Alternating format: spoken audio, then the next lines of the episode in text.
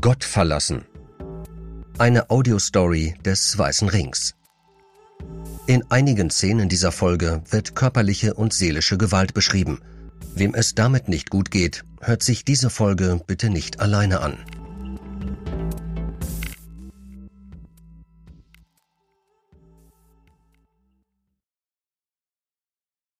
Eine Frau sagt, ein Pfarrer habe sie in ihrer Kindheit sexuell missbraucht.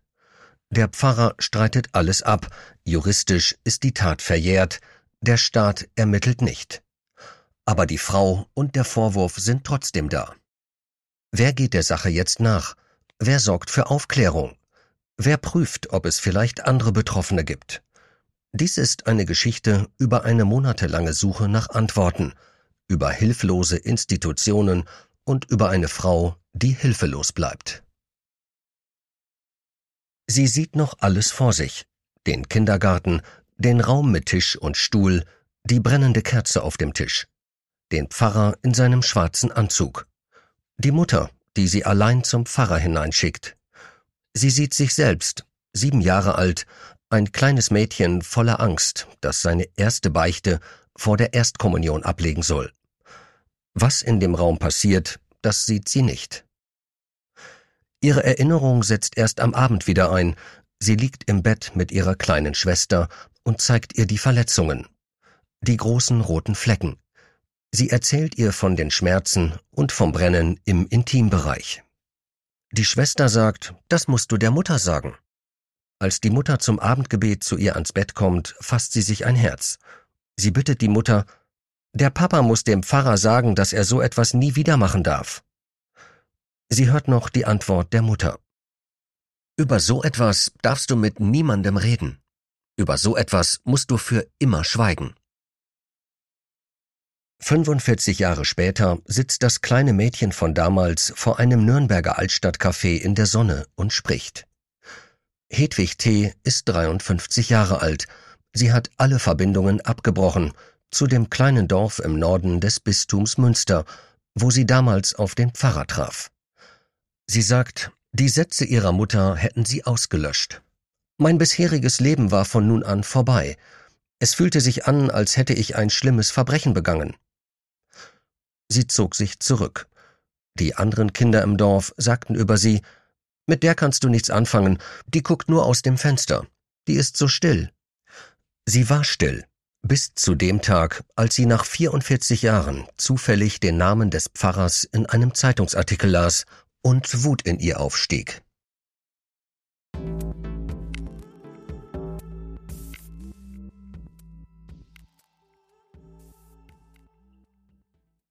Kapitel 1 Das Bistum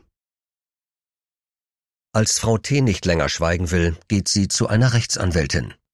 Die Anwältin setzt am 23. Februar 2021 ein Schreiben ans Bistum Münster auf, in dem sie die Erinnerungen von Frau T. schildert. Sie erklärt, dass Frau T. ihr jahrzehntelanges Schweigen nun brechen und den Missbrauch öffentlich machen wolle. Der Interventionsbeauftragte des Bistums, Peter Frings, reagiert postwendend. Er hat vor allem Fragen. Wird Frau T. die Staatsanwaltschaft einschalten? Gibt es Zeugen der Tat? Was ist mit Mutter und Schwester? Können Sie Auskunft geben? Die Interventionsstelle hat in den vergangenen drei Jahren Hunderte von Missbrauchsvorwürfen bearbeitet. Fast schon routiniert befolgen die Mitarbeiter die so wörtlich Ordnung für den Umgang mit sexuellem Missbrauch Minderjähriger, eine Arbeitsanweisung, die der Bischof 2019 für derartige Fälle erlassen hat. Sie befolgen Ziffer 33 der besagten Ordnung, indem sie am 18. März die Anzeige von Frau T. an die Staatsanwaltschaft Münster weiterleiten. Die Staatsanwaltschaft Münster leitet die Anzeige am 13. April wiederum weiter an die Staatsanwaltschaft Oldenburg, in deren Zuständigkeitsbereich das kleine Dorf im Norden des Bistums fällt. Ebenfalls am 13. April befolgt der Bischof von Münster Ziffer 36 der besagten Ordnung, indem er per Dekret Herrn B., einen pensionierten Kriminalhauptkommissar, als Voruntersuchungsführer einsetzt.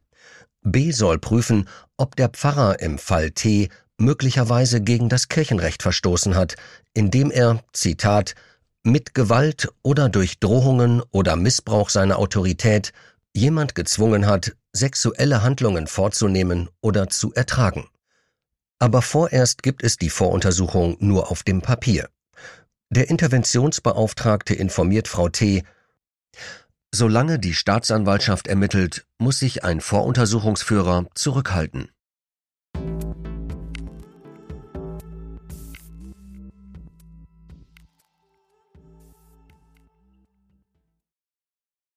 Kapitel 2 Die Staatsanwaltschaft Für die Aufklärung und Verfolgung von Straftaten ist in Deutschland die Staatsanwaltschaft zuständig. So sieht es nicht nur das Bistum, so regelt es die Strafprozessordnung. Allerdings sind der Staatsanwaltschaft enge Grenzen gesetzt. Sie darf nur dann aufklären und verfolgen, wenn ein sogenannter Anfangsverdacht vorliegt. Ohne diesen Anfangsverdacht darf sie keine Zeugen hören, keine Beschuldigten vernehmen, keine Durchsuchungen anordnen. Wörtlich heißt es in der Strafprozessordnung, die Staatsanwaltschaft ist verpflichtet, bei verfolgbaren Straftaten einzuschreiten, sofern unzureichende tatsächliche Anhaltspunkte vorliegen. Nicht verfolgbar ist eine Straftat zum Beispiel, wenn sie verjährt ist.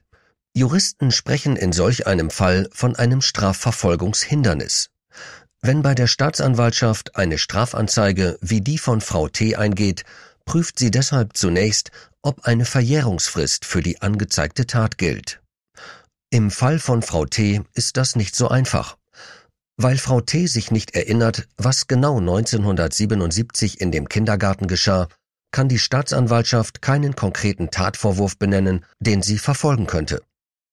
Für die Berechnung einer möglichen Verjährung nimmt der zuständige Staatsanwalt deshalb die schwerste denkbare Sexualstraftat nach damaligem Recht zum Maßstab, wie er der Anwältin von Frau T. später mitteilt, Vergewaltigung. Seine Berechnung ergibt, dass diese Tat im Jahr 2007 verjährt gewesen wäre. Es gibt also ein Strafverfolgungshindernis. Am 10. Mai 2021 Zweieinhalb Monate nach der Anzeige von Frau T. verschickt der Staatsanwalt einen Einstellungsbescheid. Er schreibt, von der Aufnahme von Ermittlungen habe ich abgesehen, da Verjährung eingetreten ist. Weil die Staatsanwaltschaft nicht ermitteln darf, spricht sie nicht mit dem Beschuldigten und nicht mit Frau T. Sie hört keine Zeugen und sichtet keine Akten. Sie prüft nicht, ob der Vorwurf von Frau T zutrifft oder nicht. Die Staatsanwaltschaft kann Frau T. keine Aufklärung geben, aber sie gibt ihr etwas, das viele Missbrauchsopfer kennen. Das Gefühl, dass man ihr nicht glaubt. Im Einstellungsbescheid spricht der Staatsanwalt nicht von einer Tat, sondern von einem, Zitat, vermuteten Vorfall.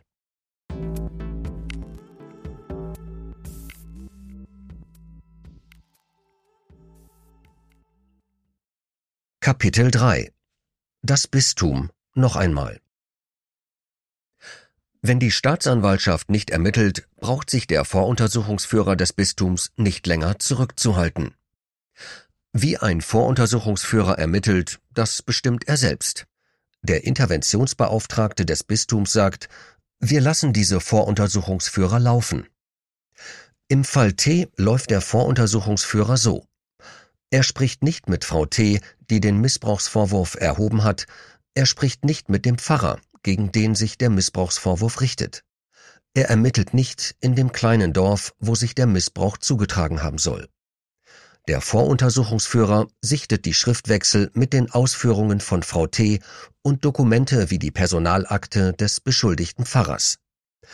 In einem Aktenvermerk hält er fest, Hinweise auf Beschwerden oder den Verdacht übergriffigen Verhaltens oder gar sexuellen Missbrauchs sind der Personalakte nicht zu entnehmen.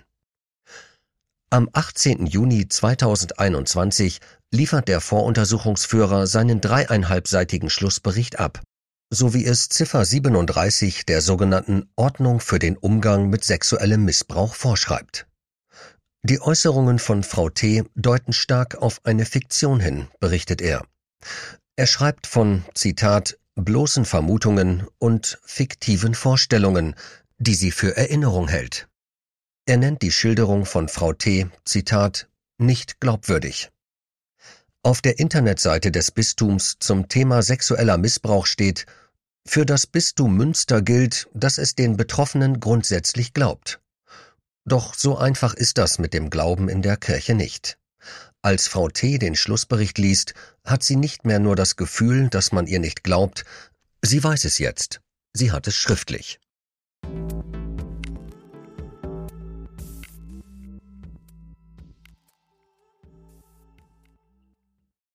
Kapitel 4 Die Opferanwältin Antje Steiner, Rechtsanwältin in der Nürnberger Kanzlei C. Rechtsanwälte, wundert sich. Nicht darüber, dass ihre Mandantin Frau T. eine Erinnerungslücke hat und nicht mehr beschreiben kann, was sich damals im Zimmer mit dem Pfarrer zugetragen hat, das kommt häufig vor bei traumatisierten Menschen. Nein, sie wundert sich über die Schlussfolgerungen des Voruntersuchungsführers nach Aktenlage.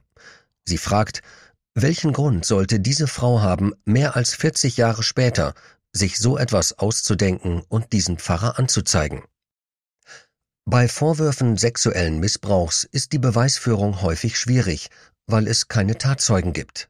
Frau T. nennt in ihrer Schilderung zwar zwei mögliche Zeugen, ihre Mutter und ihre kleine Schwester, aber die Mutter lebt nicht mehr und die Schwester gibt an, keine Erinnerung mehr an das abendliche Gespräch zu haben. Das hat Frau T. dem Bistum so mitgeteilt. Aber, sagt Antje Steiner, die Rechtsanwältin, die Schilderungen von Frau T. beschränken sich ja nicht nur auf Vermutungen. Frau T. nennt einen konkreten Ort, ein Datum, einen Namen. Sie liefert Details. Die erste Beichte vor der Erstkommunion, den Kindergarten, die Beschreibung des Raums. Die Anwältin sagt, man hätte doch wenigstens die objektiv überprüfbaren Tatsachenschilderungen ermitteln müssen, bevor man von Fiktion spricht. Der Voruntersuchungsführer hat im zuständigen Offizialat nachgefragt, wie denn 1977 in dem kleinen Dorf die Vorbereitung auf die Erstkommunion ausgesehen habe. Die Antwort fiel kurz aus. Zitat Leider mussten wir feststellen, dass vor 1978 keine Listen der Erstkommunionsjahrgänge geführt wurden. Die erste überlieferte Liste ist die von der Erstkommunion am 21. Mai 1978. Das war ein Jahr nach der Erstkommunion von Frau T. In seinem Bericht hält der Voruntersuchungsführer fest, warum die erste Beichte in einem Kindergarten abgenommen wurde, kann heute nicht mehr geklärt werden und ist auch ohne Belang. Ich habe keine Worte dafür, wundert sich Anwältin Steiner.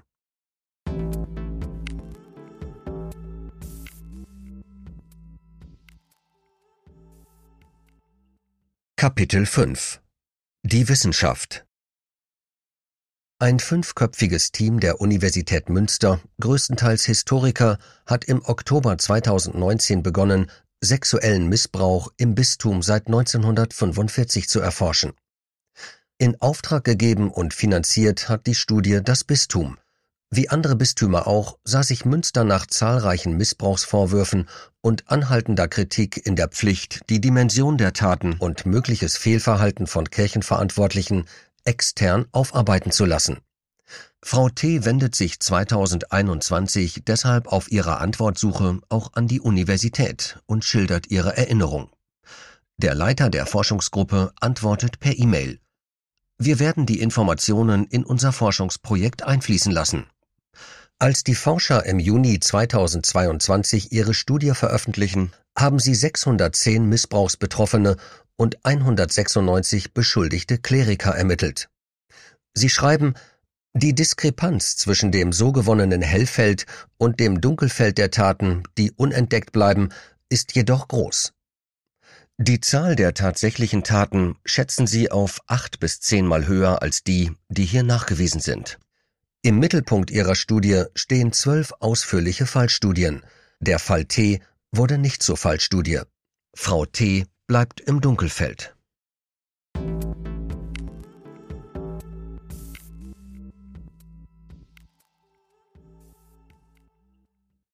Kapitel 6 Der Beschuldigte der Pfarrer ist ein alter Mann von mittlerweile 94 Jahren.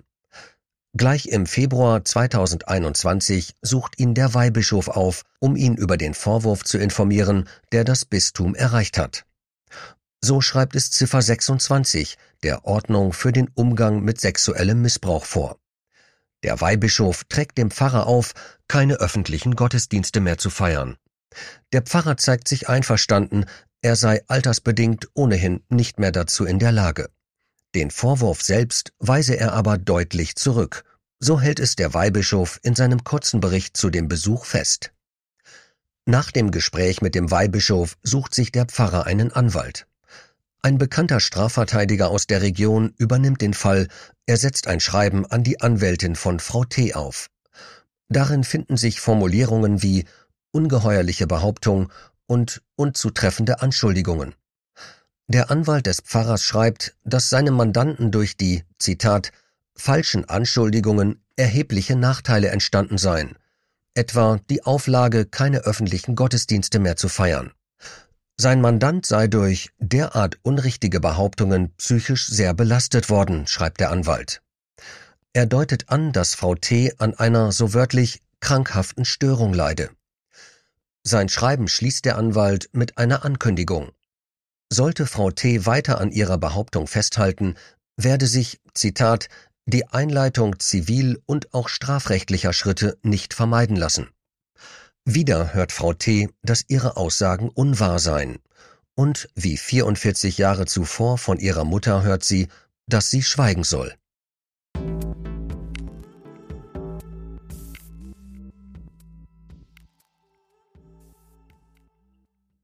Kapitel 7 Die Gemeinde Frau T. will aber nicht mehr schweigen, Sie will sich auch nicht einschüchtern lassen, wie sie sagt. So empfindet sie die Hinweise auf mögliche rechtliche Konsequenzen. Wenn die Staatsanwaltschaft nicht ermittelt, wenn das Bistum von Fiktion ausgeht, wenn die Wissenschaft keine weiteren Anhaltspunkte findet, dann bleibt ihr nur die Möglichkeit, selbst Belege und Zeugen zu suchen. Frau T. schreibt einen Brief an die Gemeinde. In dem Brief schildert sie ihre Erinnerungen, Sie nennt Ort und Zeit. Der Brief schließt mit dem Satz Sollte es unter Ihnen Menschen geben, denen es ähnlich wie mir ergangen ist, bitte ich Sie, sich beim Interventionsbeauftragten des Bistums Münster, mit dem ich weiterhin in Kontakt stehe, zu melden. Sie hat gehört, es soll Fälle geben, in denen vergleichbare Briefe in der Kirche verlesen worden seien. Ihre Anwältin leitet den Brief an das Bistum weiter. Der Interventionsbeauftragte antwortet. Er schreibt, den Brief würden wir seitens des Bistums oder der Gemeinde in dieser Form nicht veröffentlichen.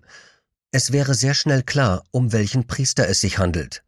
Eine Verleumdungsklage gegen ihre Mandantin, aber auch gegen das Bistum wäre nicht auszuschließen.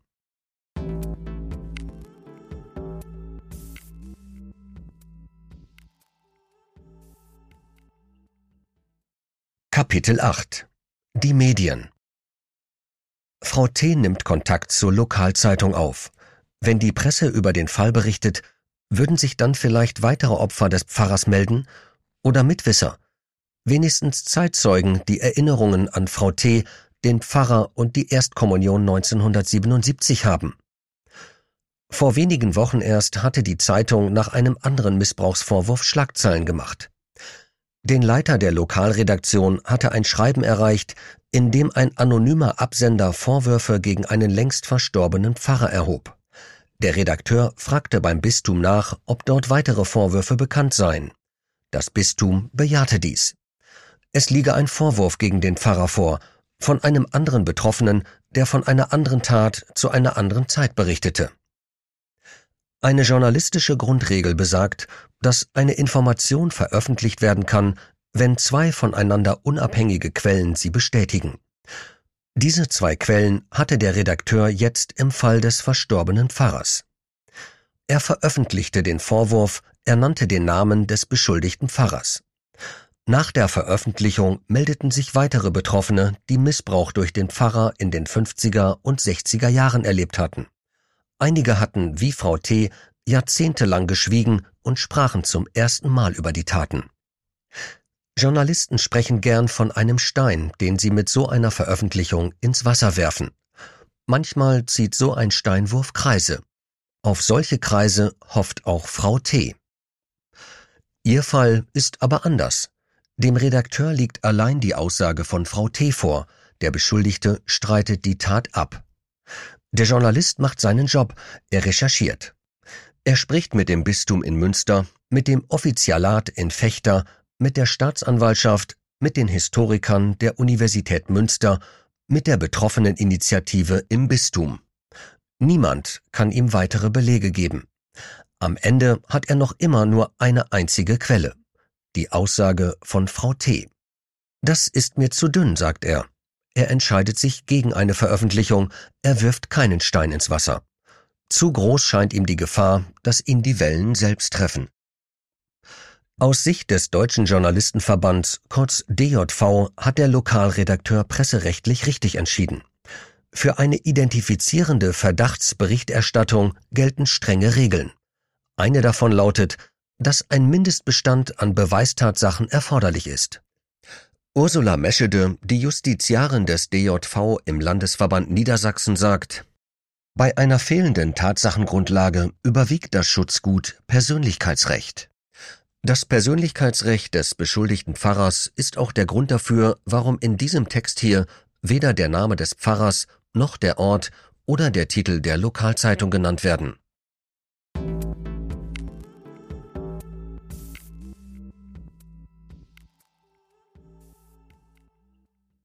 Kapitel 9 Frau T.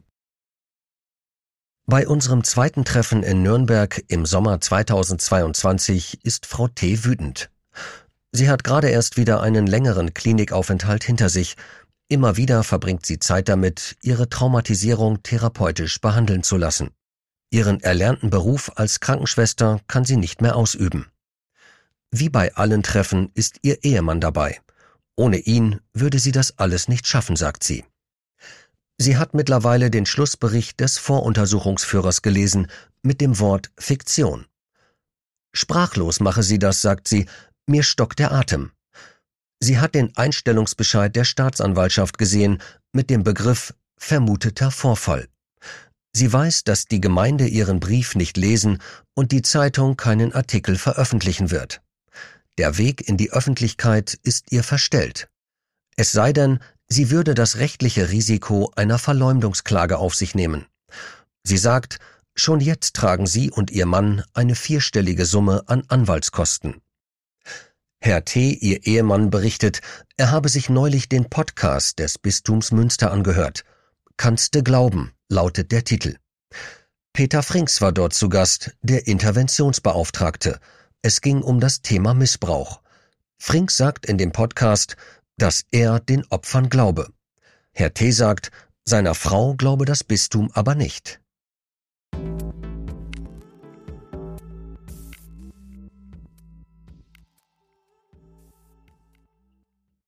Kapitel 10 Das Bistum zum dritten Mal Münster im Sommer 2022 hinter dem Dom, gleich neben dem Kreuzgang, ist im Haus des kirchlichen Arbeitsgerichts die Interventionsstelle untergebracht. Im Besprechungsraum sitzt unter einem großen Wandkreuz Peter Frings, laut Internetseite weisungsunabhängiger Interventionsbeauftragter des Bistums. Frings, 64 Jahre alt, Jurist und Katholik, stammt vom Niederrhein und sagt Sätze wie ich bin nicht angestellt, um eine Imagekampagne der Kirche zu starten. Seit drei Jahren leitet er nun die Interventionsstelle. Eine Stelle, die es vorher nicht gab im Bistum. Im Podcast Kannst du glauben, sagt er, mir kann noch nicht mal der Bischof was sagen. Was glaubt der Interventionsbeauftragte, wenn sich jemand wie Hedwig T. an ihn wendet? Frings antwortet auf die Frage mit einer Gegenfrage. Warum sollte jemand auf die Kirche zugehen und so etwas Schlimmes aus seinem Leben erzählen? Ich gehe davon aus, dass so jemand einen Grund dafür hat. Früher, so Frings, habe sich die Kirche schützend vor die Täter gestellt. Heute sagt Frings, ich bin nicht dafür da, Schaden von den Beschuldigten abzuhalten. Er verweist darauf, dass er Frau T. Akteneinsicht ermöglicht habe, ein datenschutzrechtlich immer noch kompliziertes Thema. Im Mai 2023 plant er ein Rechtsforum zu dem Thema in Münster, um mehr Verbindlichkeit für alle Beteiligten zu ermöglichen. Frings verweist auch auf die Möglichkeit für Missbrauchsbetroffene, materielle Leistungen in Anerkennung des Leids zu beantragen, wie die Kirche diese Zahlungsmöglichkeit genannt hat. Er verweist darauf, dass das Bistum die Kosten für eine anwaltliche Beratung übernehme. Auch einen Anteil der Anwaltskosten von Frau T. trägt das Bistum. Aber Frink sagt auch, dass ihn Fälle wie der von Frau T. ratlos machen. Er fragt, was können wir tun, ohne den Beschuldigten öffentlich vorzuverurteilen? Wir können nicht in die Gemeinde gehen und dort fragen, wer weiß was, dann riskieren wir eine Verleumdungsklage. Deshalb rate er den Betroffenen, sich unbedingt einen Anwalt zu nehmen, um, wie er sagt, so etwas wie Waffengleichheit zu schaffen. Von guten Opferanwälten erwarte er dann aber auch, dass sie ihren Mandanten sagen, was in so einem Verfahren auf sie zukomme und wann ihre rechtlichen Möglichkeiten erschöpft seien.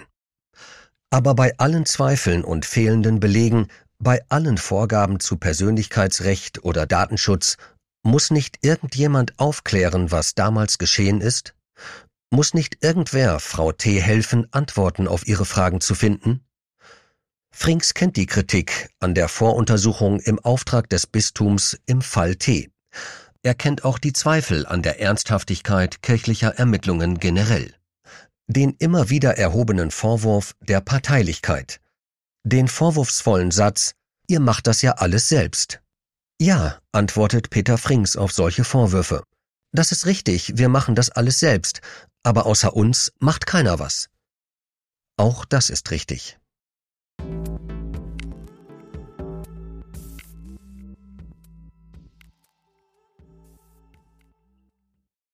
Kapitel 11 Die Betroffeneninitiative Dr. Hans-Jürgen Hilling, 56 Jahre alt, ist Wirtschaftsanwalt und Partner einer renommierten Hamburger Anwaltssozietät.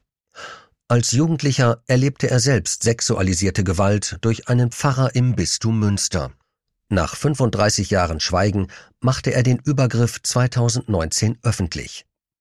Seither sieht er seine Rolle darin, dem Bistum mit seiner juristischen Erfahrung als ziemlich starke Persönlichkeit gegenüberzutreten, wie er es einmal in einem Interview formulierte.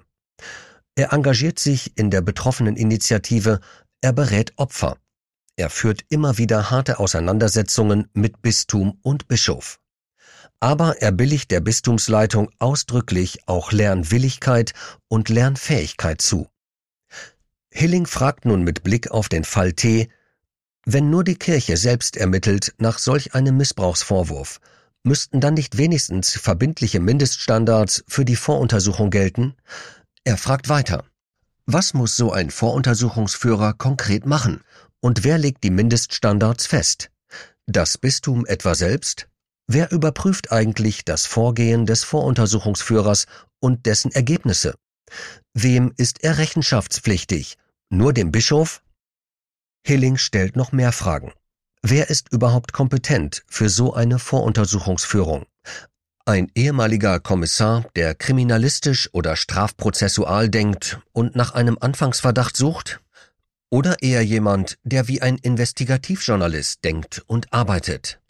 Führt die Einsetzung von ehemaligen Polizisten nicht zu einer Verengung auf strafrechtlich relevante Sachverhalte? Die Untersuchung der Uni Münster hat doch gerade gezeigt, dass das Missbrauchs- und Vertuschungsgeschehen mit juristisch oder kriminalistisch verengten Fragestellungen weder erschöpfend erhält noch verstanden werden kann. Wenn wie im Fall T nach einer Voruntersuchung nur das Wort Fiktion für die Betroffene bleibt, dann ist das jedenfalls nicht befriedigend, sagt Hilling.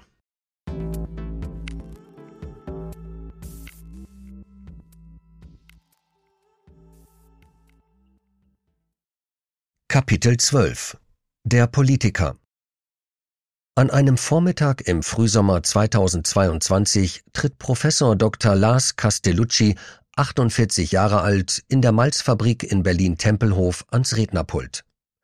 Castellucci, SPD-Bundestagsabgeordneter für den Rhein-Neckar-Kreis, ist Gast einer Tagung der unabhängigen Kommission zur Aufarbeitung sexuellen Kindesmissbrauchs. Er soll die Eröffnungsrede halten. Er sagt, es reicht nicht. Es geht nicht einfach so weiter wie bisher oder es geht noch 100 Jahre so weiter wie bisher. Castellucci hat ein Zehn-Punkte-Papier mit nach Berlin gebracht. Punkt 9 lautet, Niemand sollte mit seinem Anliegen auf die Organisation verwiesen bleiben, in deren Rahmen die Taten geschehen sind. Die Aufarbeitung von Einzelfällen braucht einen verbindlichen Rahmen. Mindestens braucht es eine unabhängige Clearingstelle. Wie könnte das aussehen? Wo könnte eine solche Stelle angesiedelt sein? Seine Gedanken seien noch nicht fertig gedacht, sagt Castellucci einige Wochen später am Telefon. Es ist ein eiliges Gespräch zwischen zwei Abgeordnetenterminen. Aber ich glaube, dass wir so etwas wie ein Recht auf Aufarbeitung formulieren müssen, sagt er. Ein verbindlicher Rahmen, das Recht auf Akteneinsicht, feste Fristen und Punkt 10 seines Papiers Betroffene sind zu beteiligen, aber sie haben keine Verantwortung für das, was geschehen ist. Folglich sollten sie auch keine Verantwortung für die Aufarbeitung übertragen bekommen. Es sind Begegnungen mit Betroffenen, die ihn zu der Einsicht gebracht haben, dass wir an dem Thema anders arbeiten müssen, als es bisher geschehen ist, wie er sagt. Diese Ohnmacht, dieses Gegenwenderennen. Er freue sich, wenn Menschen seine Vorschläge weiterdenken, sagt Castellucci am Telefon. Aber bitte nicht mehr so arg lange, sagt er.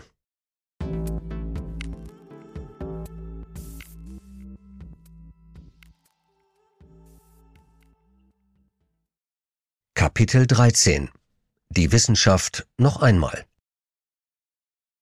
In der Westfälischen Wilhelms-Universität Münster sagt Professor Dr. Klaus Große-Kracht, 53 Jahre alt, Historiker mit Schwerpunkt Religionsgeschichte und Mitglied der Forschungsgruppe zum sexuellen Missbrauch im Bistum Münster, das Thema Missbrauch hat Ränder. Ich will nicht sagen Ränder der Glaubwürdigkeit, sondern der Informationsdichte. Dem muss sich die Kirche stellen. Der Fall T habe ihn nach der Anfrage 2021 lange gedanklich beschäftigt, sagt Große Kracht. Er fragte sich, was kann man tun? Wie kann man in so einem Fall die Beweislast von den Schultern der Betroffenen nehmen? Er überlegte. Wenn der Staat nicht ermittelt, könnten möglicherweise Anhörungen ein Mittel sein. Respektvolle Hearings an verschiedenen Orten in einem geschlossenen Rahmen, als Substitut für eine Gerichtsverhandlung.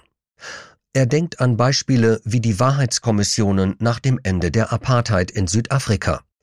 Es ging dabei nicht um Bestrafung der Täter, es ging um Aufklärung, um Dokumentation, um Dialog, um Anerkennung von Leid. Große Kracht sagt, vielleicht ist das etwas, was auch den Betroffenen von sexuellem Missbrauch hilft. Und vielleicht ist das etwas, was jemand wie der beschuldigte Pfarrer über sich ergehen lassen muss. Die Kirche könnte den Rahmen schaffen und die Kosten tragen.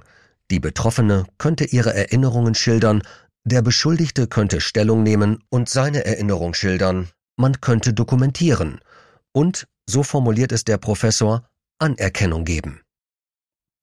Große Kracht sieht aber auch die Schwierigkeit solcher Anhörungen, solange jeder Missbrauchsvorwurf gesellschaftlich bereits einem Schuldspruch gleichkommt. Hilfreich wäre weniger Skandalisierung, so große Kracht, vor allem in der Presse. Wir haben in unserer Studie versucht zu vermeiden, Gerüchte in die Gemeinden zu tragen. Wir haben immer wieder gesehen, was es bedeutet, wenn sich ein Priester solchen Anschuldigungen ausgesetzt sah. Denn auch die Gläubigen in den betroffenen Pfarreien werden lernen müssen, dass sich nicht mehr alle Missbrauchsvorwürfe vollständig werden klären lassen.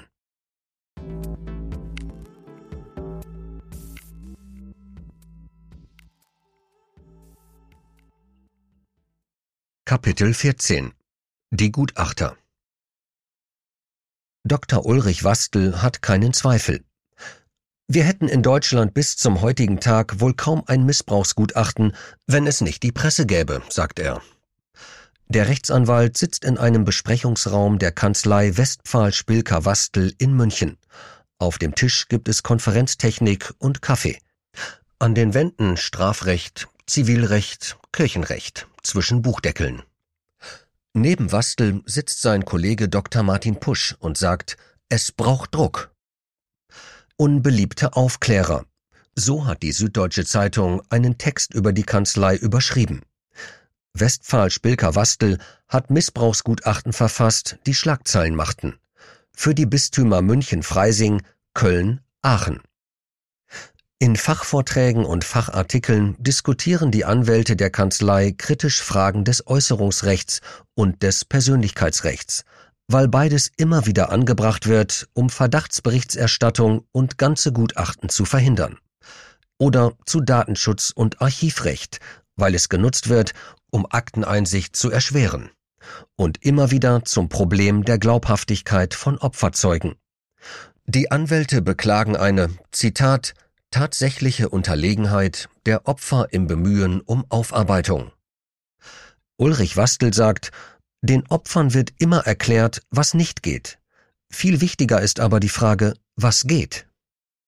Die Anwälte haben für ihre Missbrauchsgutachten zahlreiche Akten durchforscht. Martin Pusch sagt, die Smoking Gun findet sich selten in der Akte. Wastel ergänzt, es mag sein, dass sich dort nichts findet, aber wir sind doch immer wieder überrascht, was man dort so lesen kann. Er spricht von kreativer Aktenführung, sein Kollege Pusch von Codewörtern. Noch etwas ist den Anwälten aufgefallen. Es finden sich vor Ort fast immer Leute, die etwas mitbekommen haben, sagt Wastel. Ich hänge der These an, dass es den Einmaltäter nicht gibt. Deshalb hat er auch keinen Zweifel. Zur Antwortsuche muss man in die Gemeinden gehen. Das wird viel zu wenig gemacht, sagt Wastel. Er erklärt, was bei der Antwortsuche in den Gemeinden geschehen müsse. Erstens, man muss Opfer zusammenbringen. Zweitens, man braucht dafür einen Raum, in dem sich die Opfer völlig geschützt fühlen und Stärke entwickeln können. Wastel sagt, der Raum darf nichts mit Kirche zu tun haben. Drittens, man braucht unabhängige, professionelle Unterstützung, am besten mit psychologischer Expertise. So, sagt Wastel, können Opfer Vertrauen aufbauen. Kann sich eine Eigendynamik entwickeln, kann ein Schneeballeffekt entstehen, der weitere Leute mit ihren Geschichten in den Raum holt. Bloß, wer organisiert so etwas für Menschen wie Frau T? In dem kleinen Dorf in der zuständigen Kirchengemeinde weiß mehr als eineinhalb Jahre nach ihrer Anzeige immer noch niemand von dem Missbrauchsvorwurf. Wastel sagt, mein Eindruck ist, dass den Menschen im ersten Schritt schon geholfen ist, wenn da jemand sitzt und sagt, ich glaube Ihnen.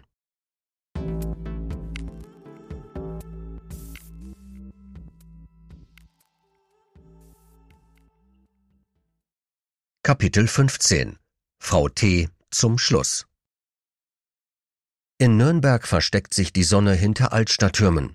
Die nahe Lorenzkirche wirft lange Schatten, aber Frau T erreichen sie nicht. Sie sagt, wenn jemand sich nach einem Autounfall nicht erinnern kann, sagt jeder, ja klar, verständlich, das ist ein Selbstschutz. Beim Missbrauch aber wird das gegen das Opfer verwendet. Nur mühsam unterdrückt sie ihre Wut. Missbrauchsopfer erleiden einen Totalschaden, sagt sie. Frau T. hat bei der Kirche inzwischen einen Antrag auf materielle Anerkennung des Leids gestellt. Die Entscheidung steht aus.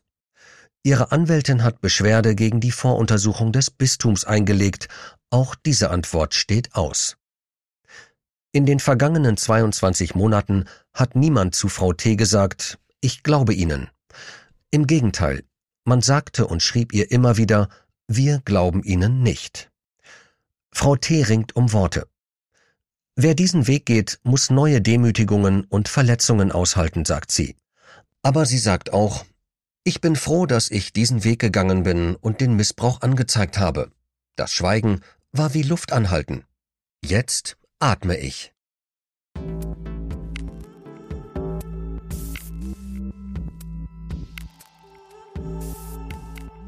Ein Text von Carsten Krogmann. Gesprochen von Robert Warren. Weitere Reportagen und Recherchen gibt es kostenlos auf unserer Webseite forum-opferhilfe.de